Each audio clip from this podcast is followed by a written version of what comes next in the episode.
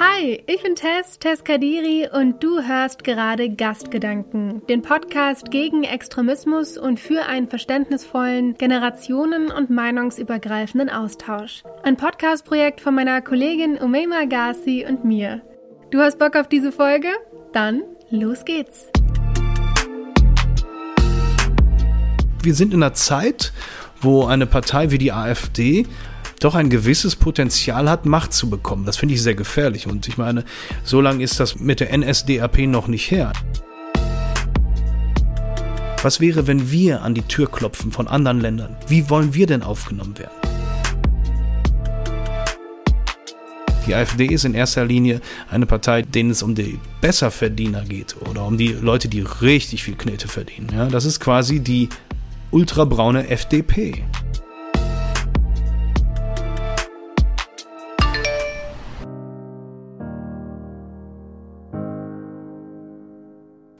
Herzlich willkommen zu einer neuen Folge Gastgedanken mit mir, Tess Kadiri und mir, hey, mein Name ist Sumelma. ihr kennt uns jetzt, wenn ihr von Anfang an zugehört habt, ein ganzes Jahr. Oh ja, wir machen das Ganze einfach schon ein Jahr lang. Ja, das ist, das ist irgendwie krass, weil ich finde, irgendwie ein Jahr kann das gar nicht zum Ausdruck bringen. Die Zeit, die ich irgendwie mit diesem Podcast verbracht habe. Ich habe auch irgendwie vergessen, also jetzt, wenn ich drüber nachdenke, du hast vorhin erzählt, wir haben das irgendwie äh, im März, haben wir schon damit angefangen, aber ich habe voll vergessen, wann wir je damit angefangen haben. Ich habe das Gefühl, wir haben das irgendwie schon immer gemacht. Und ähm, ja, wie geht's dir damit? Also es fühlt sich nicht so an, als wäre unser Podcast-Baby einfach ein Jahr alt, aber das Jahr war lang. Und es war ja auch viel Arbeit teilweise. Also wir studieren nebenbei, in Anführungszeichen, eigentlich studieren wir hauptberuflich und wir arbeiten. Und dann noch den Podcast, das war schon obwohl man es nicht denkt, irgendwie Arbeit. Also ich glaube, man denkt sich so, hey, die führen einfach ein Gespräch und wir haben uns ein bisschen ausprobiert und wir haben mit richtig, richtig coolen Leuten gesprochen, die wir sonst vielleicht gar nicht getroffen hätten. Das fand ich, fand ich echt cool. Was war dein Highlight in diesem Jahr? Boah, mein Highlight, ich, also mein persönliches Highlight war auf jeden Fall die Folge mit Hubi die Folge mit Hubi und die Folge mit Miriam. Ähm, aber das Ding ist, also Hubertus, da war das ja so, dass er mir erst die Tür zum Journalismus geöffnet hat, dadurch, dass er einfach eine sehr ähm, subjektive und persönliche Art mit reinbringt in, in seine ganzen Reportagen. Und ich dachte immer so, hm, vielleicht bin ich zu idealistisch, um jetzt trockenen Journalismus in Anführungszeichen ähm, produzieren zu können. Aber äh, er hat halt gezeigt, nee, es geht anders. Und ihn dann äh, am Mikrofon zu haben, das, das war schon krass. Auf jeden Fall. Und deins, Tess? Gibt kein Highlight. Es war einfach alles cool. Ich glaube, dass einfach, dass wir einen Podcast haben, ist ein Highlight. Und dass wir uns damit so entwickelt haben. Weil jetzt würde ich zum Beispiel mega gerne eine Folge mit dir machen. Machen wir auf jeden Fall noch an dieser Stelle. Um mit dir darüber zu diskutieren, ob du wirklich denkst, dass idealistischer Journalismus funktioniert. Also, dass man die Meinung mit reinbringen kann. Deswegen, lass, also, weil ich habe mich, glaube ich, wirklich entwickelt in der Zeit und gemerkt, ich weiß es gar nicht so sehr. Auch wenn ich den Punkt sehe und glaube ich ähnlich wie du eine Meinung habe, die, ähm, die ich gerne eigentlich sage. Ich frage mich nur, ob das mit dem Journalismus wirklich vereinbar sein sollte.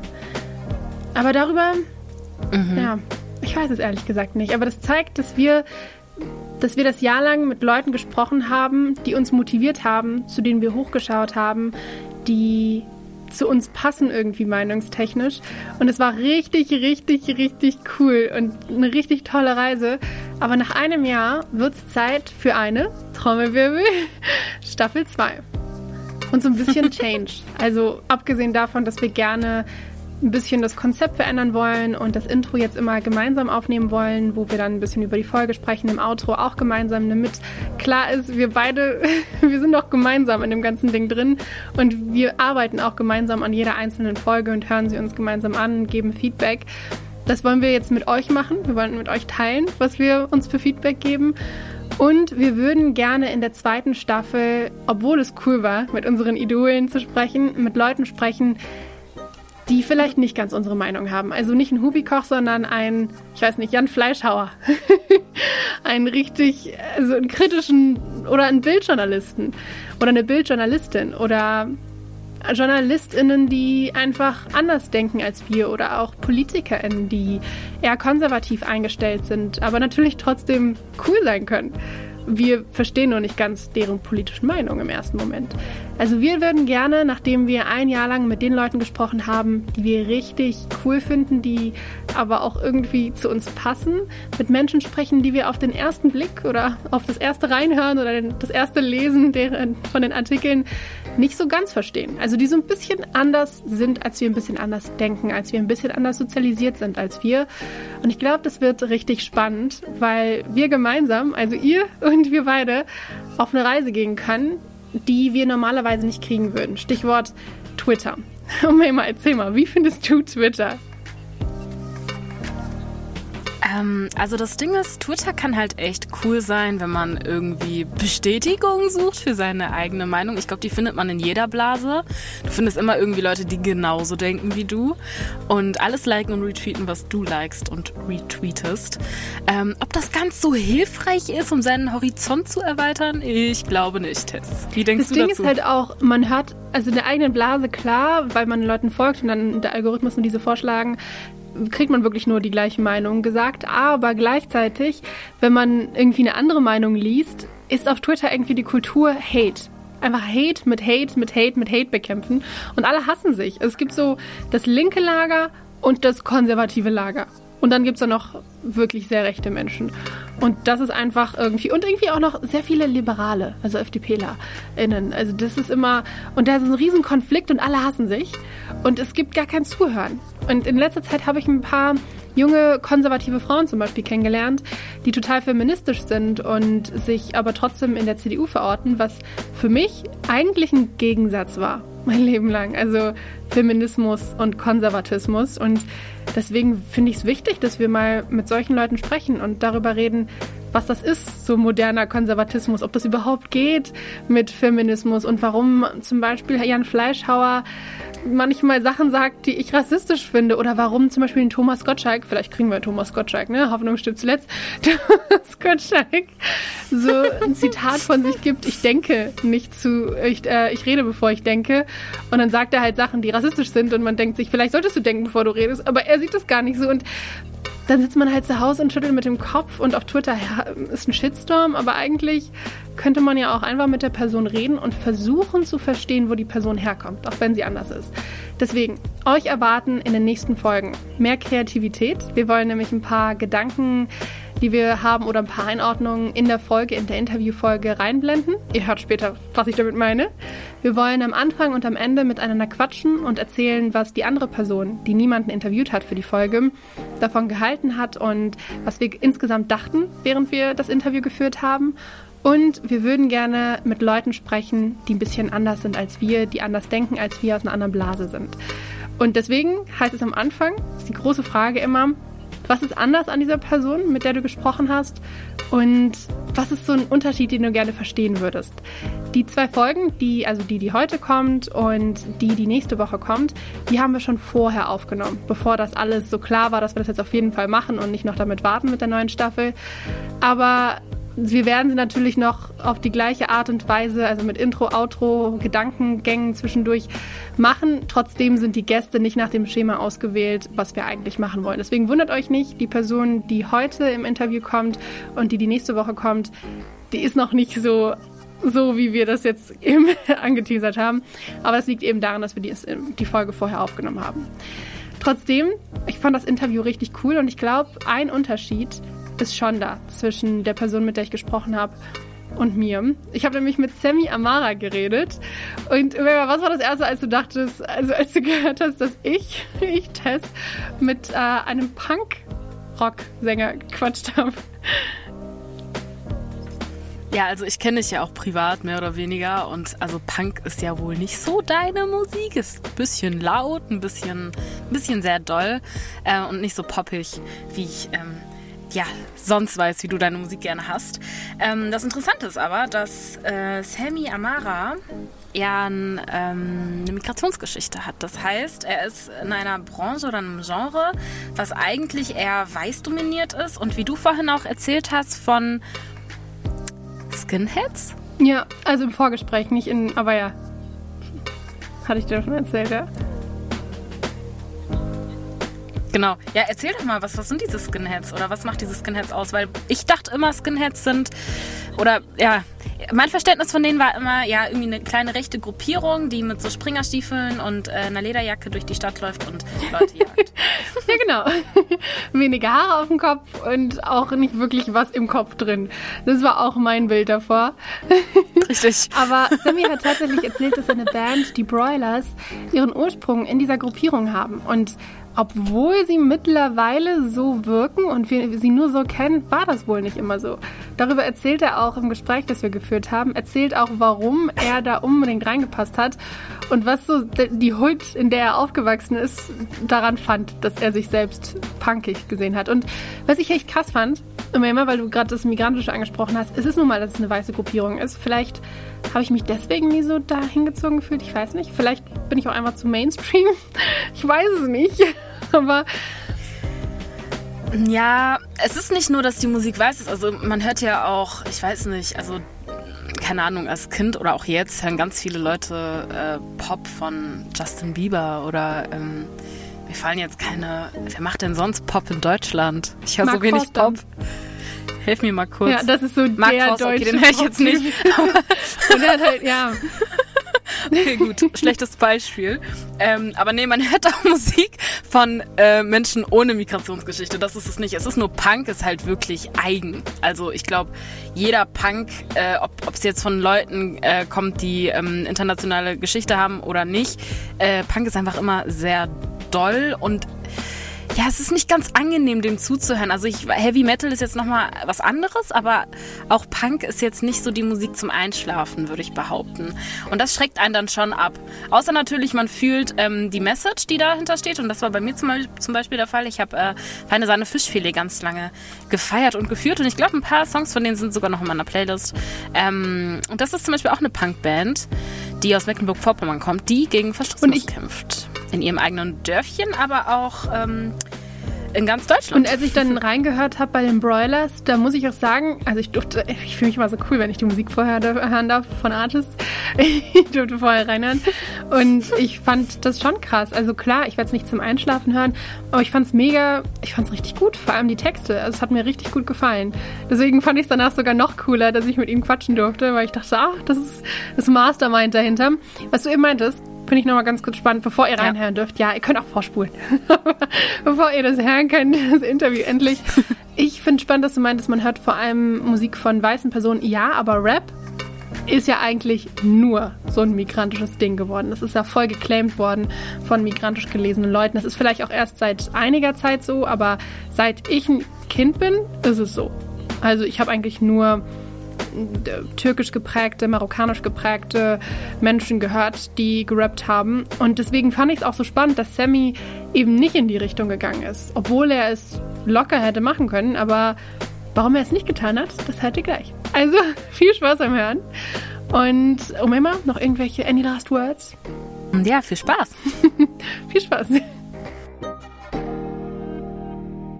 Hi Sammy, wir sitzen gerade beide uns gegenüber auf Zoom. Du hast hinter dir so ein paar Paintings, glaube ich. Also das ist so, da steht was drauf. Vielleicht kannst du darüber erzählen, wo du gerade sitzt. Wo bist du gerade? Ich bin im Wohnzimmer, weil mein Tip-Top-Büro gerade neu beackert wird von äh, ziemlich guten Handwerkern. Da muss was repariert werden. Deswegen bin ich jetzt hier unten so ein bisschen notlösungsmäßig an dem Ort, wo ich normalerweise abends schön Playstation spiele und Xbox. Und hinter mir sind äh, Bilder, die ich quasi gemacht habe. Ich habe die Freuden kennengelernt von Aceton. Also ich weiß nicht, ob du das kennst. Du kannst mit Aceton quasi alles, was du aus dem Laserdrucker ausdruckst, auf jede Unterlage bringen, indem du das drauf rubbelst. Und da habe ich so Bilder hängen und das sind vier verschiedene Bilder und die haben vier verschiedene Zitate aus Liedern von meinen Lieblingsbands. Ich glaube, äh, Bruce Springsteen hängt da, The Clash, Social Distortion und Rancid. Ne? Und jeweils ist das ein Zitat aus dem Lied und das direkt hinter mir ist, auf Deutsch übersetzt, wir haben mehr in einem Drei-Minuten-Lied gelernt, als wir jemals in der Schule gelernt haben. Und das ist die Wahrheit. Trotzdem, Kinder, geht in die Schule. Ja, genau. Kurz der Disclaimer. Aber dabei sind wir schon beim Thema, das dich sehr viel beschäftigt, und zwar Musik. Vielleicht kannst du dich kurz vorstellen und ich glaube, in der Vorstellung wird Musik eine große Rolle spielen. Ich bin äh, Sammy, ich komme aus Düsseldorf, bin 41 Jahre alt und mit zwölf Jahren habe ich angefangen, Musik zu machen, mit dem Schlagzeuger Andy zusammen. Äh, als kleine Punks haben wir angefangen und haben uns zwei Jahre später dann Broilers genannt, haben uns dazu die Haare abrasiert. Wir fanden das ganz rebellisch. Punkrock war nicht mehr so wichtig, Oi-Punk war wichtig und wir haben uns als traditionelle Skinheads verstanden. Traditionelle Skinheads bedeutet, du hast diesen Skinhead-Style, der Ende der 60er quasi sich entwickelt hat in England, aber du hast eine ganz klare Meinung, resultierend aus deinem Musikgeschmack. Du hörst nämlich Reggae und Ska hauptsächlich. Wir haben natürlich auch Punk gehört, aber du bist selbstverständlich Antirassist. Es gab die richtige Skinhead-Kultur, das wird jetzt, glaube ich, eine Sondersendung werden, aber die richtige Skinhead-Kultur hat mit Rassismus nichts am Arsch. Die Skinheads wurden dann in England aber in den 80ern unterwandert von der National Front oder dem British Movement. Das sind ultra-rechte Parteien gewesen. Ich weiß gar nicht, ob es die noch gibt. Und die haben da ganz schön viel Schaden angerichtet und haben dazu geführt, dass Skinheads vor allem in Deutschland als die Hohlköpfe wahrgenommen wurden, die wir aus den 90er Jahren kennen, von den Anschlägen in Mölln und Solingen. Das war damals nicht so langweilig. Man musste sehr viel erklären, warum man jetzt die Haare abhat und die Bomberjacke anhat. Ne? Aber da kommen wir her, da sind die Broilers entstanden. Unser Musikgeschmack war immer schon sehr breit. Es kamen immer weitere Einflüsse in die Musik rein. Und heute würde ich uns als Band bezeichnen, die immer noch ein Bein im Punkrock hat, weil die Attitüde wichtig für uns ist. Ich glaube, darüber werden wir später sicher auch sprechen.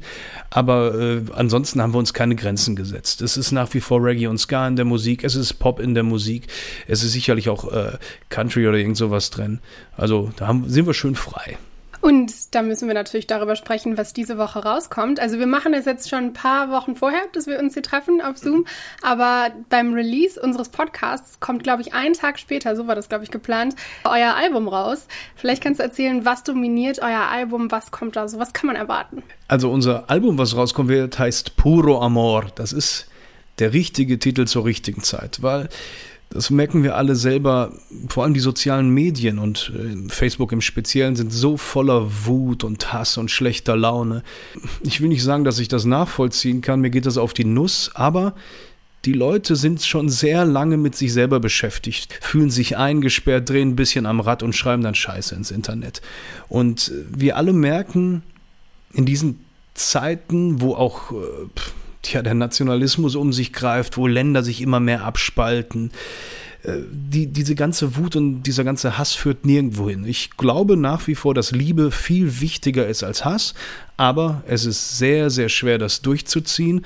Es ist am Ende doch ein bisschen utopisch zu hoffen, dass alle Menschen das auf die Reihe kriegen, weil am Ende sind wir Menschen und sind leider, leider viel zu egoistisch für viele Dinge. Ne? Das merken wir doch gerade jetzt. Also ich hatte einen Podcast von dir gehört, ein Interview im März 2020 und das hieß irgendwie Alles Pott oder Alles Ruhe. Das, das war so ein Düsseldorf-Podcast, weil du aus Düsseldorf bist. Und da hattest du auch gesagt, Solidarität. Du hast das Gefühl, dass jetzt immerhin mehr Solidarität zu spüren ist. Und da wollte ich dich fragen, ein Jahr später, denkst du das wirklich? Naja, ich, ich wohne hier mitten in der Düsseldorfer Innenstadt und jedes Wochenende, jeden Samstag geht hier ein Autokorso durch die Straßen und geht allen in unserer Stadt auf den Sack. Die hupen, die haben scheiß Reichkriegsfahren, die sagen Sachen durch die Lautsprecher, da wird mir kotzübel. Merkel verhaften, Söder verhaften, Droste, also wirklich widerliche Dinge, ja. Und ich befürchte, ich konnte nicht aus dem Fenster gucken, aber ich befürchte, dass, da, dass es kurz davor ist, dass irgendjemand Galgen in der Hand hat. Diese Leute, diese Schwurbler sorgen dafür, dass das alles noch viel länger dauert mit ihrer Panikmache, mit dieser Angstverbreitung. Du merkst doch selber, wie schwierig es für manche Menschen zu sein scheint, einfach mal eine Stunde beim Einkaufen eine Maske im Gesicht zu haben, ja? Ich begreife es nicht, wieso das so ein Problem ist. Wenn ich doch weiß, mit dieser Maske habe ich einen gewissen Spuckschutz und kann mein Gegenüber etwas sicherer machen, dann ziehe ich die halt auf, dann ziehen wir das halt durch. Anderthalb Jahre, vielleicht zwei Jahre. Dann jagen wir uns die Impfung rein, weil Impfung ist eine, Impfen ist eine der größten Errungenschaften in der modernen Medizin. Äh, ziehen die Masken an und dann ist das Ding irgendwann im Zaun gehalten. Ja, dann, dann ist das einfach etwas, was uns begleiten wird. Dann ist es wirklich die kleine Erkältung, von der jeder spricht. Im Moment ist das ganz weit von einer kleinen Erkältung weg und das wissen wir alle und das sehen wir alle. Irgendwann wird es das aber sein. Jetzt noch ein bisschen anstrengen, Arsch zusammenkneifen und dann ist das Thema irgendwann durch. Ich finde es spannend, weil ich frage mich dann, wenn ihr das Album Puro Amor genannt habt, das ist ja auch irgendwie Liebe. Ist das ein Plädoyer für trotzdem irgendwie Leute, reißt euch zusammen, mit Liebe kann man da vielleicht ein bisschen was gegen machen? Ja, ich hoffe, dass die Leute das so blicken irgendwie, aber ich würde jetzt auch nicht zu viel drauf verwetten. Das Album ist fast versehentlich ein Konzeptalbum geworden. Da sind so, selbst so ein Lied wie Alice und Sarah, das eigentlich ein politisches Lied ist mit so ein bisschen Humor drin. Aber am Ende ist es auch irgendwie ein Liebeslied, weil es die Beziehung von Alice und Sarah eben beschreibt. Dann sind da andere Lieder drauf, die sehr viel konkreter mit Liebe zu tun haben. Da bricht das Herz, was aber nicht nur mit Liebe zu tun hat, sondern auch mit Verlusten. Oder sowas wie dieses Porca Miseria. Beim ersten Hören könntest du auch denken, das wäre ein Liebeslied. Aber eigentlich ist das Thema dieses Liedes Europa. Europa und wie es gerade ein bisschen zusammenbricht, weil sich Staaten dazu berufen fühlen, auszutreten aus sowas Wertvollem wie einem gemeinsamen Europa, aus diesen Werten der Aufklärung, die wir viele Jahre erkämpfen mussten. Aber da muss man kurz sagen, das hattest du vor der Aufnahme kurz erzählt, dass du da auch einen persönlichen Hass hast. Gerade erzähl mal vielleicht die Anekdote mit dem ja. Brexit. Guck mal, wir sind gerade erst am Anfang und durch die Pandemie kriegen wir die Auswirkungen noch gar nicht so richtig mit, weil wir im Moment gar nicht reisen. Also, wenn das in die Richtung geht, dass wir wieder reisen können, dann werden wir uns wundern, dass auf einmal eine Englandreise oder ein London-Besuch eher ist, als ob du nach Kalifornien einreist, nämlich extrem aufwendig und extrem kompliziert. Und in meinem Fall, ich meine, das ist wirklich nur Icing on the Cake, aber ich habe was in England bestellt bei einer Firma, wo ich gern Klamotten bestelle. Die Klamotten kamen an, natürlich verhältnismäßig verzögert. Und zwei Wochen später kriege ich von einem Versanddienstleister eine Rechnung von 140 Euro on top. Da packe ich mir an die Murmel, ja. Ich möchte diese Firma weiter unterstützen, aber so kippt das Ganze mit den Preisen einfach. Und das ist wirklich erst der Anfang. Das wird noch einen riesigen Rattenschwanz nach sich ziehen. Kleinigkeiten, ich weiß nicht, ob du dich daran erinnerst, aber oder ob du das jemals mitgemacht hast. Aber es war nicht nur eine Freude, dass du beim Spanienurlaub die Peseten zählen musstest und dann auf einmal umrechnen musstest. Weißt du, das ist doch, ja, das Eis kostet 5 Euro, günstig, kaufe ich mir. Also vor allem kann ich nur sagen, für unsere ZuhörerInnen, also SchülerInnen und StudentInnen haben ein Riesenproblem, weil vorher war es normal, da zu studieren, Auslandssemester zu machen, Erasmus. Und jetzt ist es so, nee, die wollen auch nicht mitmachen. Hatte ich letztens gehört, obwohl sie theoretisch eine extra Regelung haben könnten, was in manchen nicht-europäischen Ländern der Fall ist. Aber. Guck mal, wir, wir haben zwei Mitarbeiter aus London. Ich weiß aktuell nicht, wie wir das hinkriegen sollen, wenn die Touren wieder losgehen. Ich weiß nicht, wie wir die hier hinbekommen und wie teuer das dann sein wird. Ja, also du zeigst auf jeden Fall, dass ihr dieses politische sehr stark in eurem Album, in allen Songs einbindet und das liegt ja mit am Genre. Also ich habe mir das Album vorher schon angehört, kleiner Flex. kleiner Flex. und das ist ein Genre, das ich gar nicht so viel konsumiere. Ich glaube, das ist auch so ein, so ein Gruppending. Also man muss wirklich drin sein, um es richtig zu verstehen. Ich fand es aber ziemlich cool und fand vor allem die politische Message richtig interessant und wollte dich fragen, wie wichtig findest du Politik in Musik bzw. in Kunst? Ich persönlich finde das sehr wichtig. Ich kann es mir ohne nicht vorstellen. Aber es hat einfach damit zu tun, dass ich nicht glaube, dass ein erwachsener Mensch unpolitisch sein kann. Kinder können tiptop unpolitisch sein und das sollen sie bitte auch. Aber wir Erwachsenen, ach, wir, es kommen so, es strömen so viele Sachen auf uns ein und wir haben doch zu allem eine Meinung, ja, so keine Meinung haben, ich weiß nicht, wie das gehen soll. Und ich persönlich erachte das auch als Auftrag für uns als Band, dass wir uns, oder sagen wir so, dass wir versuchen, Position zu beziehen und im besten Falle Leuten einen Anstoß zu geben, vielleicht in die richtige Richtung. Wir sind in einer Zeit, wo eine Partei wie die AfD doch ein gewisses Potenzial hat, Macht zu bekommen. Das finde ich sehr gefährlich. Und ich meine, so lange ist das mit der NSDAP noch nicht her. Es gibt noch Menschen, die aus der Zeit hier leben und die das mitbekommen und die mit Gänsehaut diese Parallelen entdecken. Wir können das doch nicht alles vergessen haben. Wie kann man sowas überhaupt möglich machen? Du kannst ins Netz gehen, du kannst die Webseiten aufmachen, du kriegst da Zitate um die Ohren gehauen von dieser Partei, da kriegst du rote Öhrchen. Wie kann sowas wieder möglich sein? Und deswegen finde ich es wichtig, in diesen Zeiten nicht still zu sein, ich verstehe, dass es Künstler gibt, die sich nicht äußern wollen, weil jede politische Äußerung bedeutet unter Umständen äh, weniger Verkauf, Verkaufszahlen oder weniger verkaufte CDs und so weiter. Und selbst eine Helene Fischer, der ich ganz lange vorgeworfen habe, dass sie sich nicht äußert, obwohl ich es verstanden habe, er ist Schlagerbusiness, ist was anderes. Selbst sie hatte doch, in, als es ganz heiß wurde, hat sie während ihres Konzertes gesagt, Leute, ich bin russische Migrantin, ja, das ist meine Position dazu. Und es sind auch Leute aus dem Konzert rausgegangen. Das ist richtig, das erwarte ich dann. Wenn es hart wird, dann muss man geschlossen stehen und sagen, bis hierhin und nicht weiter. Das wusste ich gar nicht mit Helene Fischer, richtig krass. Also ich wusste, dass sie Migrantin ist, aber ich wusste nicht, mhm. dass sie krass. Ja. Und ich habe ehrlich gesagt, ich hatte letztens ein Gespräch mit jemandem, der war auch Künstler und der meinte, dass er eher denkt, dass man aktuell sogar erfolgreicher sein kann, wenn man etwas Brisantes, politisch Brisantes sagt. Also wenn man an sich was Politisches sagt. Ich habe auch das Gefühl, dass Antirassismus für viele, vor allem weiße Menschen, ein Trend geworden ist. Denkst du nicht, dass das helfen könnte, politisch zu sein aktuell? Wenn das ein Trend sein sollte, sage ich mal, guter Trend. Also ich hoffe, dass es mehr ist als ein Trend. Ich hoffe, dass sich darüber etwas in den Köpfen verankert. Dieser Trendbegriff macht es ja ein bisschen kleiner irgendwie. Auch eine Greta, die in meinen Augen sehr wichtig ist, stößt Dinge an, die unserem Leben für immer verändern werden. Ich persönlich finde es, ich schweife hier immer so ein bisschen ab, du musst mich dann gegebenenfalls bremsen, aber ich finde es richtig, dass zum Beispiel bei Discountern, bei Aldi und Lidl die Möglichkeit besteht, dass du vegetarische Ersatzprodukte kriegst oder vegane Ersatzprodukte. Weil machen wir uns doch nichts vor. Wer Interesse hat, das mal auszuprobieren, der wird nicht in den Bio-Supermarkt äh, in irgendeinem versteckten Kiez gehen. Der möchte da, wo der Mainstream einkauft, die Möglichkeiten haben. Ja? Deswegen finde ich es ja gut, wenn auch Antirassismus in den Mainstream rückt. Ich glaube, dass die meisten Menschen in Deutschland nach wie vor lieber die leichte Brise haben wollen. Das glaube ich schon. Also diesen Gedanken, diesen Vergleich mit den veganen Ersatzprodukten in normalen Supermarktketten, das, das fand ich mega cool. Also ich denke an mein Leben und daran, dass ich manchmal abends im Hauptbahnhof bin und ich weiß, krass, ich habe nichts mehr im Kühlschrank. Ich brauche irgendwas zu essen morgen. Dann gehe ich da hin und das ist halt so ein typischer Supermarkt.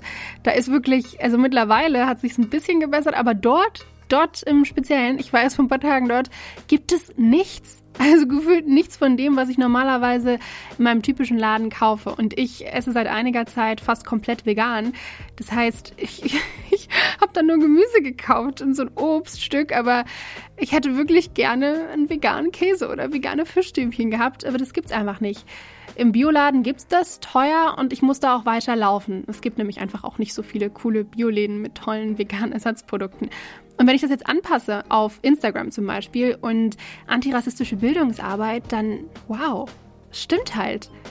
Erstmal zu gucken nach einer Person und diese Person zu recherchieren, die antirassistische Bildungsarbeit macht, das ist schon ein Schritt, den die meisten von uns nicht machen würden. Und Algorithmen verbieten es ja geradezu, dass uns solcher Content zugespült wird. Ich habe von ganz vielen Leuten gehört, die sowas machen, journalistische Arbeit online machen, dass es einfach nicht gepusht wird, während schöne Produkte und Produktplatzierungen und Nagellack und irgendein Selfie besser gepusht wird. Und man sucht ja auch einfach nicht danach. Wenn ich dann aber überlege, hey, okay, ich bin eine Person, die vielleicht, weil sie weiß ist, nicht wirklich mit dem Thema Rassismus zu tun hat und auch sonst ein Umfeld hat, in dem keiner drüber redet. Und ich folge irgendeiner Person, die ich mega cool finde, schon richtig lang, richtigen Bezug aufgebaut, dadurch, dass ich ihr einfach lange folge. Und diese Person postet dann, hey Leute, ich habe das und das gehört und ich finde das und das wichtig. Und ihr könnt übrigens hier draufklicken und da ist eine Person, die macht antirassistische Bildungsarbeit. Das ist passiert in der letzten Zeit genau so. Und ich dachte mir so, krass, wird ein bisschen viel und die profilieren sich vielleicht auch nur, aber da hat vielleicht irgendeine Person, die noch nie drüber nachgedacht hat, über das Thema Rassismus gedacht, oh wow, das ist die einzige Person in meinem Feed, die darüber redet. Während mein Feed einfach voll war davon. Was ich auch gut fand, aber irgendwie auch, naja, ich dachte irgendwie, es bringt ja gar nichts, wenn jetzt plötzlich alle für den Fame drüber reden, aber ich glaube, das hat für andere Leute schon was gebracht und das habe ich vorher nicht so betrachtet. Also, ja, spannender Gedanke das ist das Ding, wo, wo wir, finde ich, ins Spiel kommen, wo wir wie so beim trojanischen Pferd versuchen, den guten Samen in die Köpfe zu pflanzen. Ja, so ein bisschen verpackt zwischen den Zeilen. Dann gibt es dieses Lied, gibt das Schiff nicht auf, das ist unsere erste Single und das ist ein Mutmachlied, aber da gibt es dann eine Zeile, die auf einmal reingerutscht ist, auf offener See wird geholfen, du Schwein. Ja, das finde ich gut und äh, das sagt ja auch was aus. Und ich finde, über diesen Weg kann man viele Leute erreichen. Ich habe das noch nicht so feststellen können, leider, dass in der Musik das im Mainstream so weit angekommen ist, Antirassismus. Aber durch Black Lives Matter im Sommer, auch während Corona, ist es ja schon so eine Woge gewesen, wo ich plötzlich, ich habe einen relativ weißen Freundeskreis und ich habe gemerkt, oh wow, die, die wachen gerade auf, die verstehen gerade, dass die Sachen, die ich seit Jahren sage, vielleicht stimmen.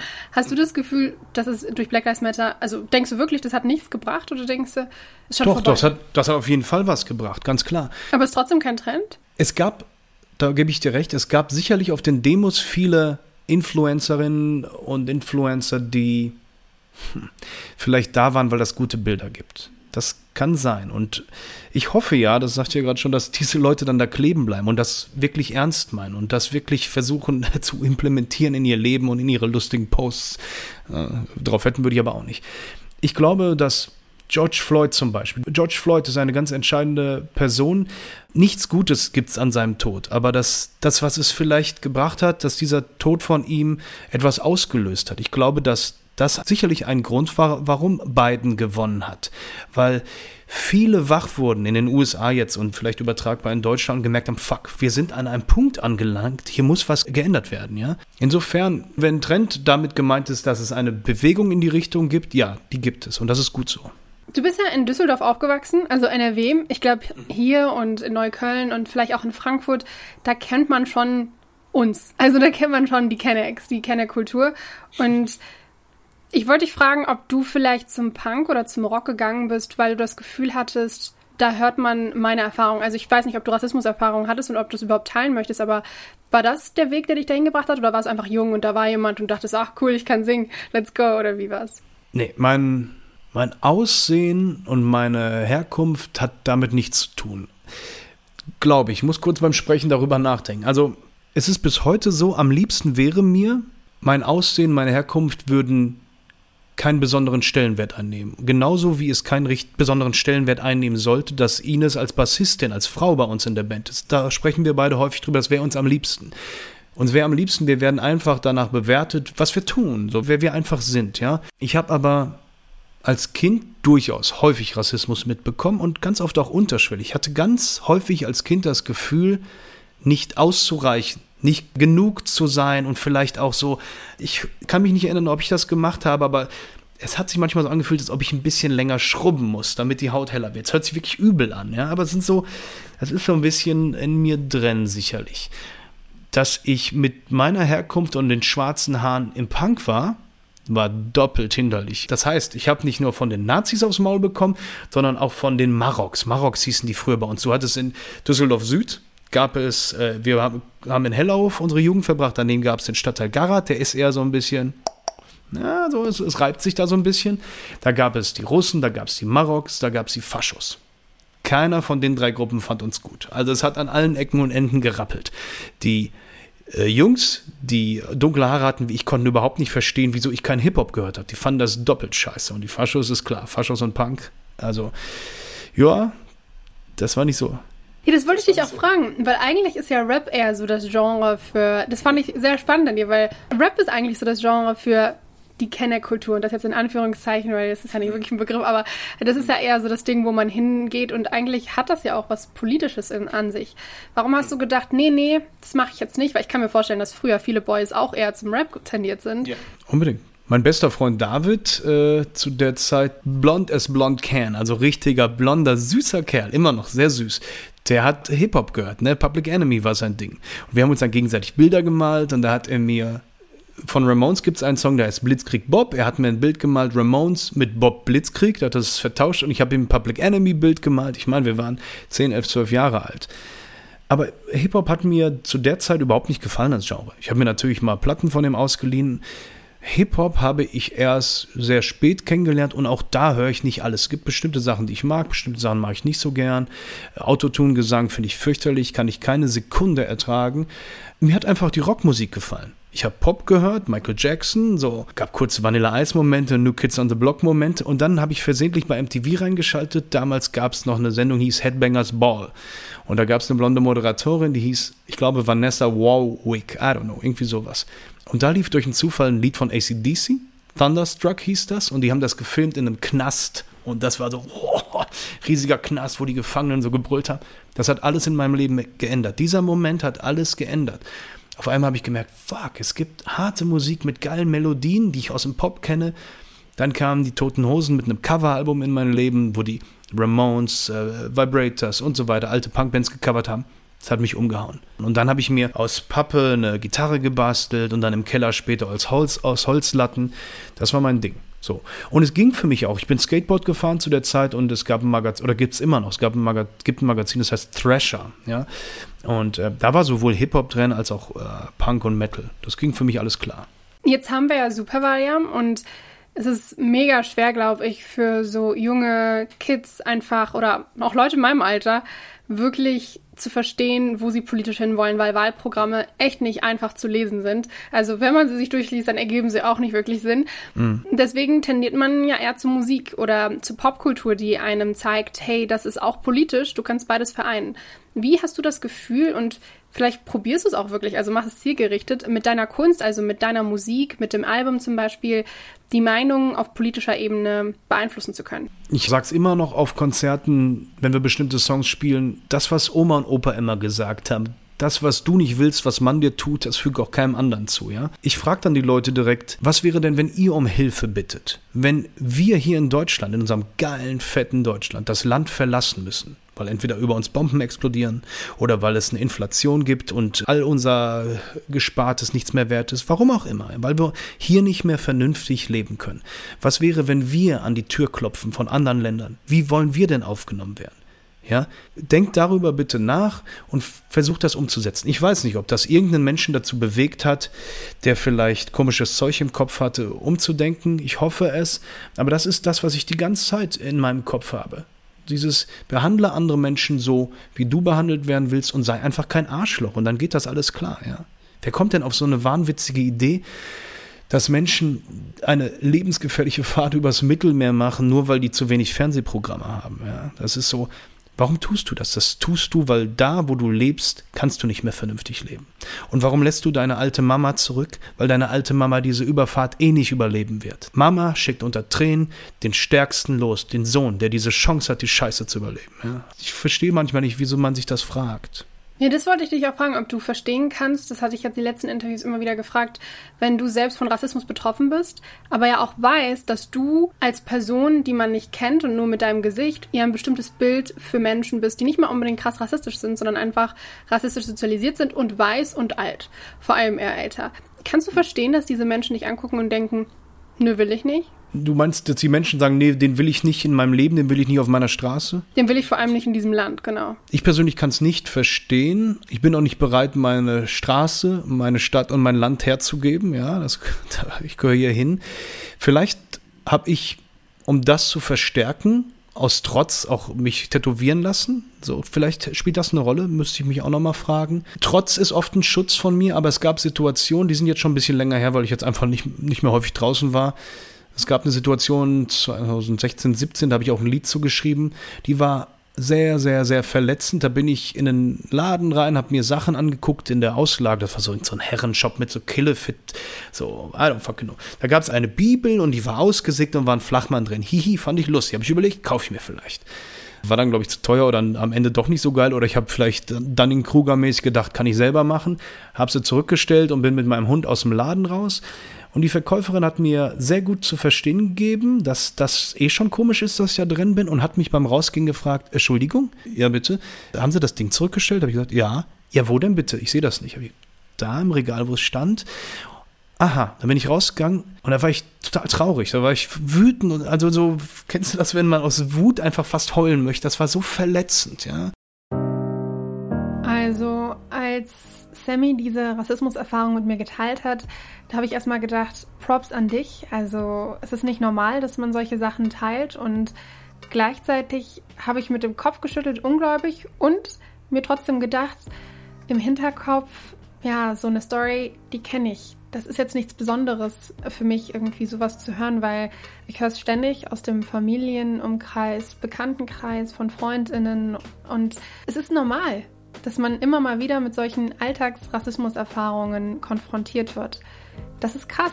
Also ich finde, das spricht schon für sich, dass ich das höre, zwar ungläubig mit dem Kopf schüttel und mir denke, das kann nicht sein, aber gleichzeitig weiß, das ist eine Story, die ich in, mit anderen ProtagonistInnen schon sehr oft gehört habe und das ist nichts Besonderes, also in Anführungszeichen, dass Sammy sowas erfahren hat, weil das viele tun, die wie er Migrationshintergrund haben. Und da wollte ich mir selbst und auch euch wieder in den Kopf rufen, beziehungsweise den Impuls geben. Klar, man hört sowas oft und man, man denkt sich mittlerweile fast schon, das ist ja gar nicht so krass. Also meine Oma wird sagen, das ist normal, das ist man nun mal gewöhnt, es ist halt so. Aber das ist nicht so. Also wir sollten uns jedes Mal, wenn wir sowas hören, nicht das Gefühl bekommen, dass das normal ist. Es sollte nicht so ein Normalisierungsprozess eingreifen, sondern wir sollten uns denken, okay, das ist eine Rassismuserfahrung, die trägt dazu bei, dass man immer mal wieder das Gefühl bekommt, nebenbei, wenn man irgendwo einkauft, herabgewertet zu sein, weniger wert zu sein. Und wir sollten es als genau so eine richtig gravierende Rassismuserfahrung begreifen und auch genauso abspeichern. Und nicht als irgendwas, was halt immer mal wieder passiert, ganz vielen Leuten, die Migrationshintergrund haben. Also das ist vor allem ein Impuls an mich, aber auch an euch. Immer wieder verstehen, dass das ein Problem ist. Und sowas hatte ich auch schon auf Promoreisen. Da war ich in einer anderen Stadt. Die Stadt spielt jetzt keine Rolle, aber. Dresden? ja, es war zufällig Dresden. Und ich war mit unserem Schlagzeuger da und unserer Promoterin und wir haben den Radiosender gesucht und ich hatte ein Ehepaar, so lass sie mal 55 sein, gefragt, Entschuldigung, wo ist denn die so und so Straße? Keine Reaktion. Und weil da schon das zweite Pärchen war, das nicht reagiert hat, habe ich mich umgedreht zu meinen Leuten und gesagt, was für eine Scheiße. Dann drehen die sich zu mir um und sagen im Dialekt, ach, jetzt spricht er Deutsch. Jetzt spricht er Deutsch. Also, dann habe ich manchmal so Fragezeichen. Und es ist, es sind ja. Hast du mich auf Deutsch immer, gefragt? Ja, natürlich. Und ich spreche ja ein fast übertrieben sauberes Deutsch, ja, weil mich, ich mag die Sprache halt. Ihr wundert euch jetzt vielleicht, warum ich direkt wusste, dass es Dresden ist. Es liegt nicht an meiner super gründlichen Recherche und meiner Vorsehkraft, sondern daran, dass ich einfach schon seit ich klein bin weiß, dass es bestimmte Städte in Deutschland gibt, bestimmte Orte in Städten, in die ich nicht sollte. Also in denen meine Familie niemals Urlaub machen würde, in die wir nie fahren würden, einfach weil wir so aussehen, wie wir aussehen. Also weil mein Vater aus Marokko nach Deutschland gekommen ist, um hier zu studieren und deswegen ein gewisses Stigma mit sich bringt. Nicht, weil er so ist, wie er ist oder weil er so redet, wie er redet, sondern weil er so aussieht, wie er aussieht. Dafür kann er nichts, aber manche Leute finden es trotzdem kacke. Das ist eigentlich ziemlich krass. Das habe ich auch nie so wirklich verstanden und erst nachdem ich den Podcast gehört habe und darüber nachdenken musste, reflektiert, weil es gibt ja bestimmte Ecken, die einfach gefährlich sind. Also ich finde es auch krass, dass wir Frauen uns da immer mehr Gedanken machen als Männer, wenn wir irgendwie unterwegs sind. Aber das kann ich noch irgendwie nachvollziehen, dass es Ecken gibt, wo die Kriminalitätsrate höher ist, dass da wahrscheinlich viele Menschen einfach nachts vor allem oder auch tagsüber, wenn es da sehr gefährlich ist, nicht hingehen würden. Aber es gibt Orte in Deutschland, an die gehe ich nicht und an die weiß ich, wird meine Familie nie gehen. Vor allem mein Vater hat da, glaube ich, sehr viel Angst, nie hingehen, weil da Menschen sind, die sagen, wir gehören hier nicht hin in dieses Land und man muss sich wirklich Sorgen machen, dass man angegriffen wird. Und das ist krass, dass ich das als Kind schon wusste und das heute noch so ein krasses Trauma anscheinend in mir ausgelöst hat, dass ich das bis heute weiß und bis heute immer wieder reflektieren muss und mitdenken muss. Ich bin da nicht allein, das weiß ich. Also das habe ich auch gemerkt, als Sammy seine Story mit mir geteilt hat, diese Erfahrung. Das ist, ich habe natürlich unglaublich mit dem Kopf geschüttelt, aber gleichzeitig wusste ich im Hinterkopf, ich kenne diese Story. Ich habe sie schon oft gehört. Es passiert so vielen Menschen. Das ist so normal. Es ist so Alltag und ja, ich glaube, wir können weitermachen. Aber das, das mit Dresden wollte ich an der Stelle nochmal kurz erklären das ist ja nicht, sind ja nicht die beiden Situationen. Das ist etwas, was mich mein Leben lang begleitet und was du auch kennen wirst, ja. Und verstärkt ist sowas, wenn ich, guck mal, ich habe eine sehr helle Haut, ja. Wenn ich aber mit Freunden durch die Stadt gehe oder durch den Baumarkt gehe, die eine wirklich sehr dunkle Haut haben, das ist ein anderer Schnack. Wenn ich das beobachte, habe ich im Vergleich noch nie Rassismus erlebt. Also, das ist dann nochmal ein ganz anderer Schnack. Ja, ich frage mich, ob wir mit diesem Gedanken, den du im März hattest, vielleicht werden die Menschen mehr Solidarität aufbringen können, ob wir im Laufe der nächsten Jahre dadurch, dass sich dieser Trend, der ja ein bisschen gestartet ist und wie ich finde, sich schon intensiviert hat, ob wir es schaffen können, bei diesen Wahlen so zu wählen, dass zum Beispiel die AfD nicht mehr klarkommt. Ich hatte heute eine Diskussion und da wurde auch darüber geredet, was du meintest, dass da Zitate sind, die so krass sind und die trotzdem noch gewählt werden und nicht weg können und der Verfassungsschutz sie jetzt erst beobachten will. Das ist ja krass.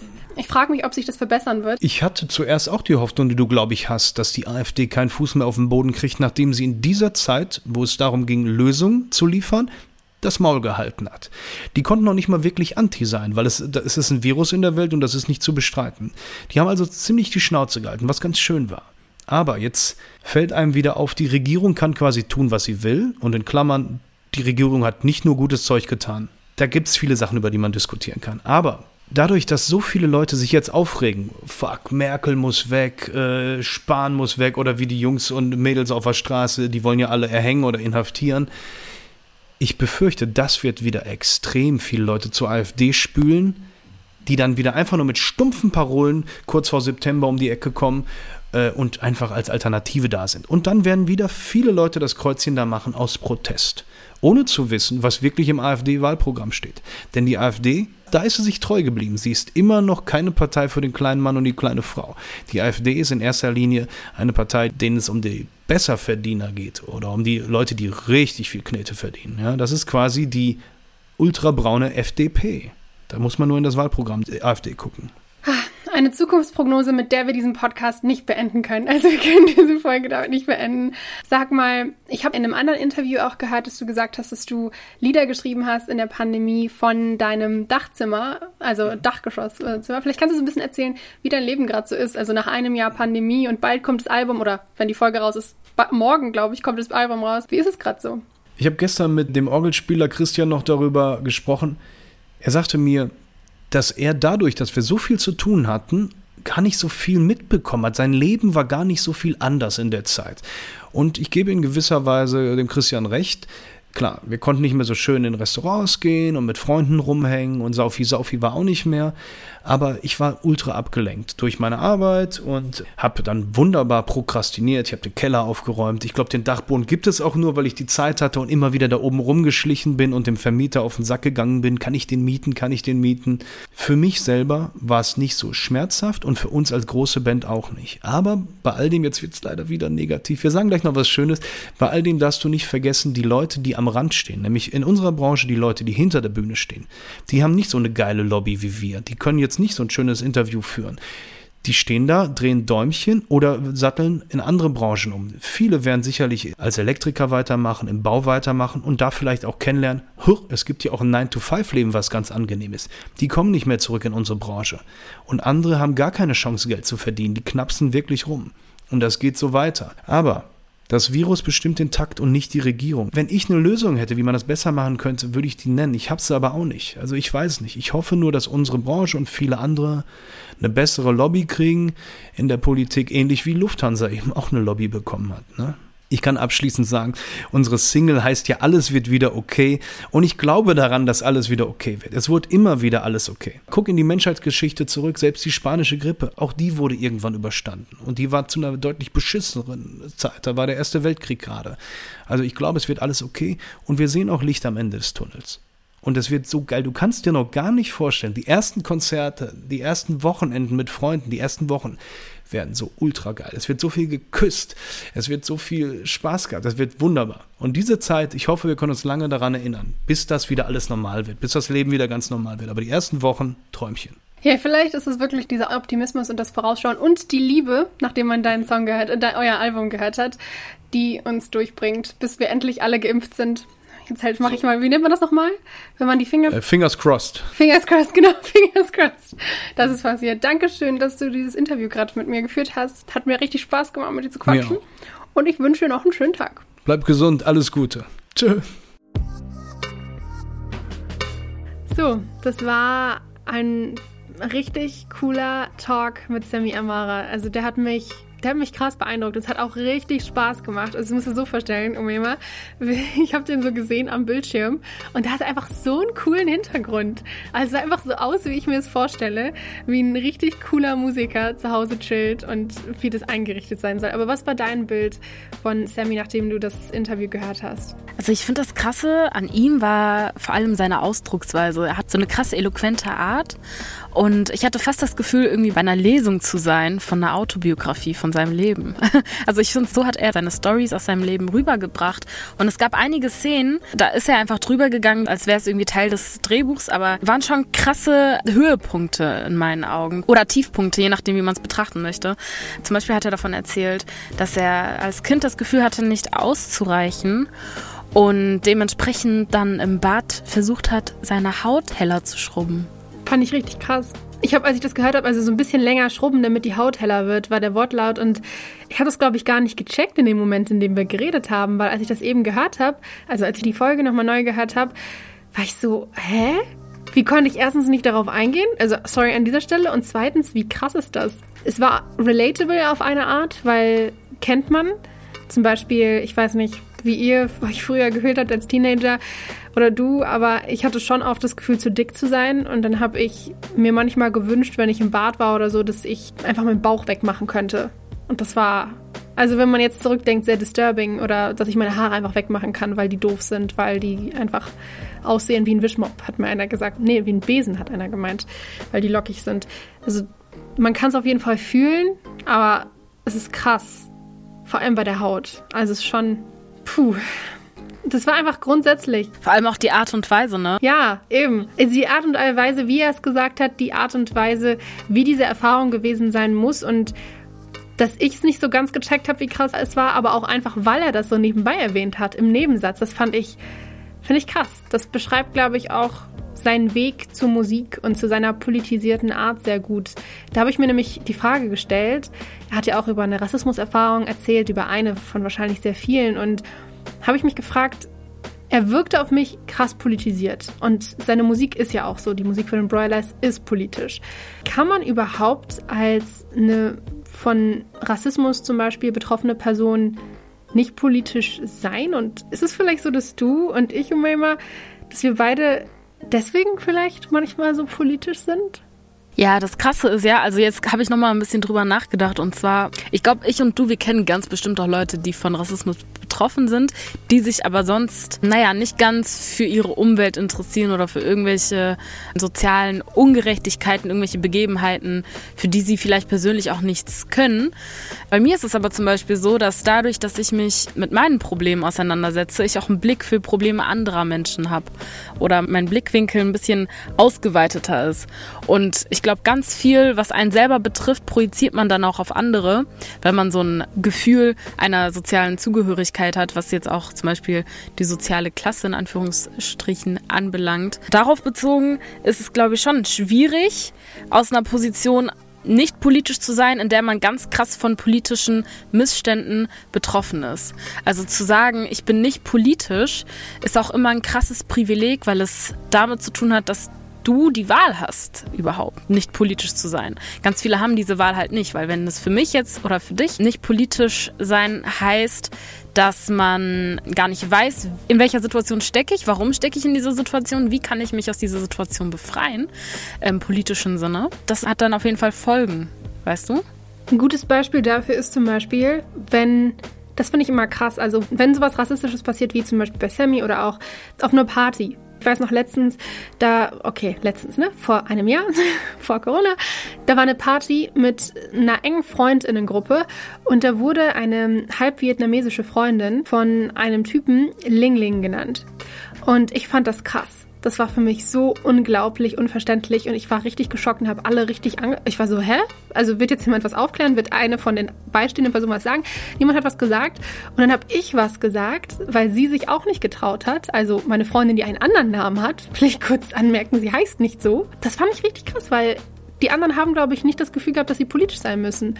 Aber meine Freundin, die in diesem Moment angesprochen wurde mit einem Namen, den sie nicht hat und mit einem Racial Slur, mit einer meiner Meinung nach Beleidigung, die hätte jetzt sagen müssen, das ist rassistisch von dir. Sie hätte also die Keule schwingen müssen. Sie hätte jetzt politisch sein müssen, während der Rest sich nicht so gefühlt hat. Und ich habe mich so gefühlt, als müsste ich was sagen, weil ich von Rassismus ebenfalls betroffen bin und deswegen anscheinend sensibler bin also das ist diese typische Situation. Party, jemand sagt was Rassistisches, niemand äußert sich. Viele weiße Personen fühlen sich gar nicht erst, also die hören das, glaube ich, auch gar nicht so wirklich so sehr wie wir.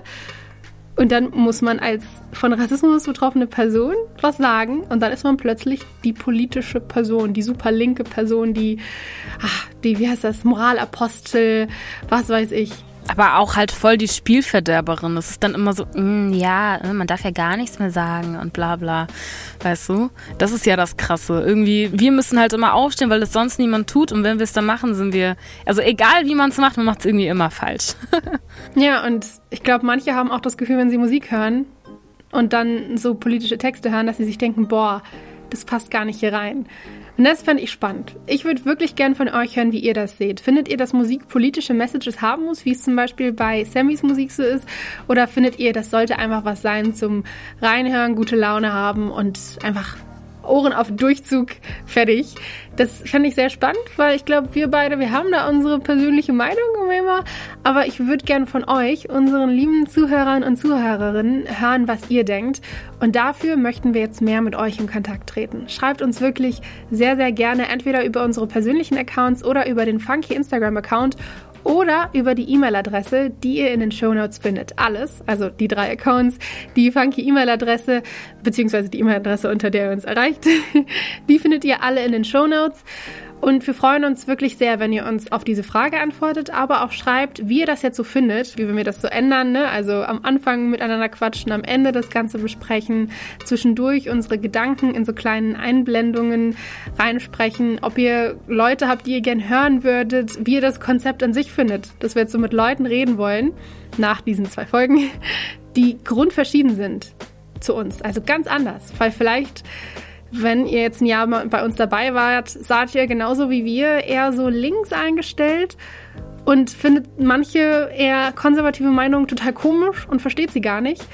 Und da würde ich wirklich gerne hören, und du bestimmt auch immer, da würden wir wirklich gerne hören, was ihr davon haltet, wenn wir das jetzt ein Jahr machen und versuchen zu verstehen, wie andere Leute zu ihren Meinungen kommen. Das war's erstmal von uns für diese Folge. Und Mom, es ist gerade ziemlich spät, 21.18 Uhr. Äh, was machst du heute noch?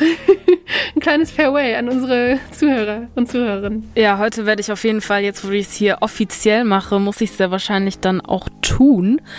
Uni nachbereiten. Das wird ein Spaß. Und es sind noch ein paar andere Sachen auf meiner Liste. Och, um 0 Uhr, um 2 Uhr, es ist mittlerweile spielt das alles überhaupt gar keine Rolle mehr. Ich bin froh, dass ich es heute geschafft habe, Mittag zu essen. Das ist äh, heute mein Ziel gewesen und ich habe mein Ziel erfüllen können. Das macht mich sehr stolz und happy. Ich danke fürs Zuhören, liebe Leute. Wir hören euch, oder ihr hört uns, besser gesagt, das nächste Mal, wenn es wieder heißt Gastgedanken mit Umay Magasi und Tess Kadiri. Tschüss, bis zum nächsten Mal. Ciao.